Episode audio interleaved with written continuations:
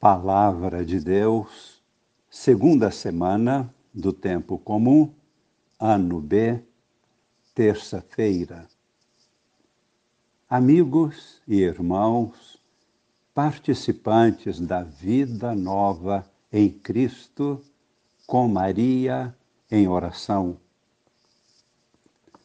Nosso coração exulta de alegria com a palavra de Deus na liturgia eucarística de hoje.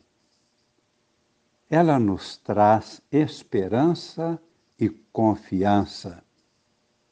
Estamos na primeira leitura com a carta aos Hebreus, capítulo 6, versículos de 10 a 11. Encontramos neste breve texto uma promessa e um juramento de Deus para nós, seu povo, convocado e formado desde Abraão. E todas as promessas e juramentos foram confirmados e realizados plenamente com a vinda de Jesus Cristo, nosso Redentor. A grande promessa está registrada no livro de Gênesis, no capítulo 13.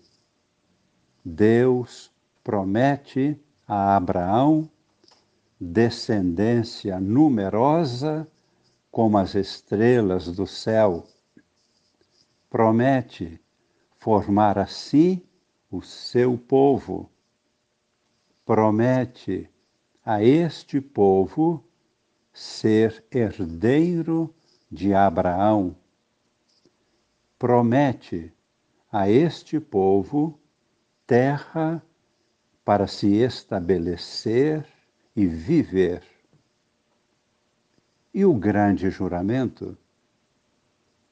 Este é maravilhoso também. E podemos ler agora em Hebreus, capítulo 6, no versículo 13.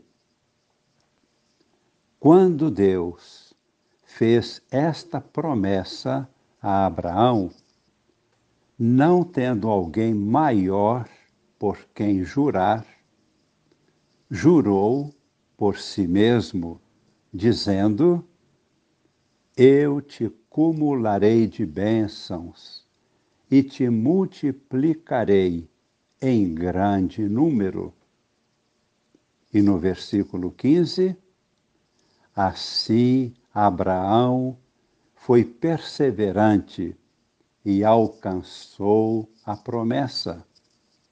Louvemos ao Senhor nosso Deus, que nos assiste com sua bênção em todos os dias de nossas vidas.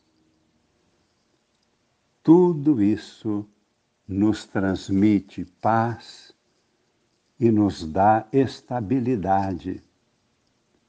O cristão tem todas as razões para viver em profunda paz a grave e séria responsabilidade de seu compromisso, podendo assim caminhar de coração aberto rumo à realização plena de sua vida e sua missão. Este é o seu futuro, a sua realização plena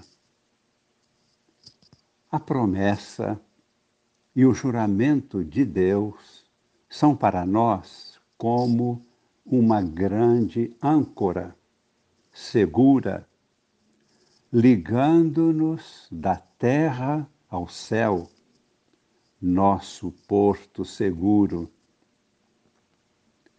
Pois assim está escrito em Hebreus, capítulo 6, versículos 18 e 19.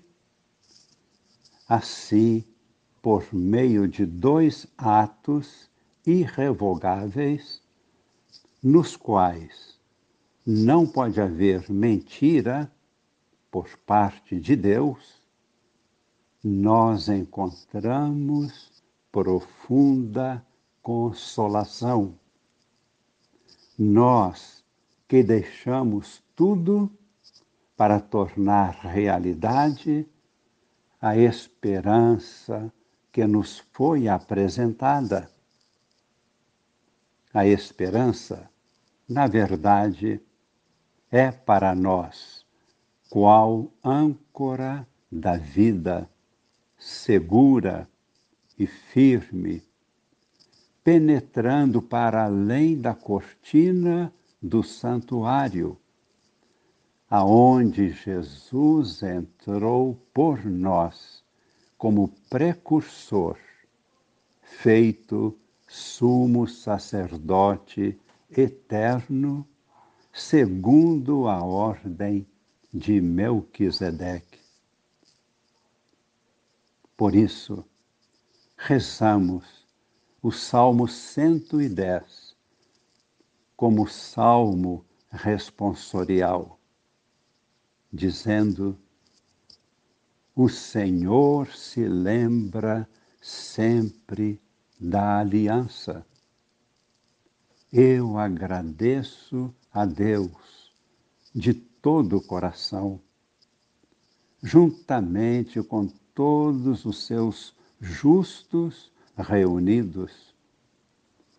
Quão grandiosas são as obras do Senhor!